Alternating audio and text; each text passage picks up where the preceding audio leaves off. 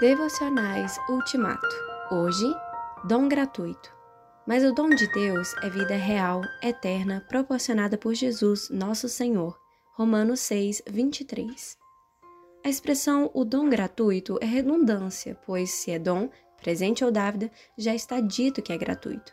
Mas Paulo fez questão de usar essa frase duas vezes na Epístola aos Romanos. O apóstolo é o profeta da gratuidade da salvação.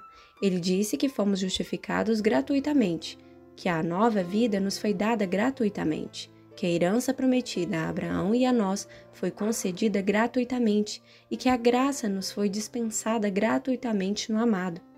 Fica, pois, eliminada definitivamente qualquer referência ao pagamento da salvação. Isto não quer dizer que a salvação não tenha custado alguma coisa a alguém. Custou e o preço foi altíssimo tão alto que ninguém poderia pagar. O preço foi pago por Jesus Cristo, por sua morte vicária, substitutiva e redentora.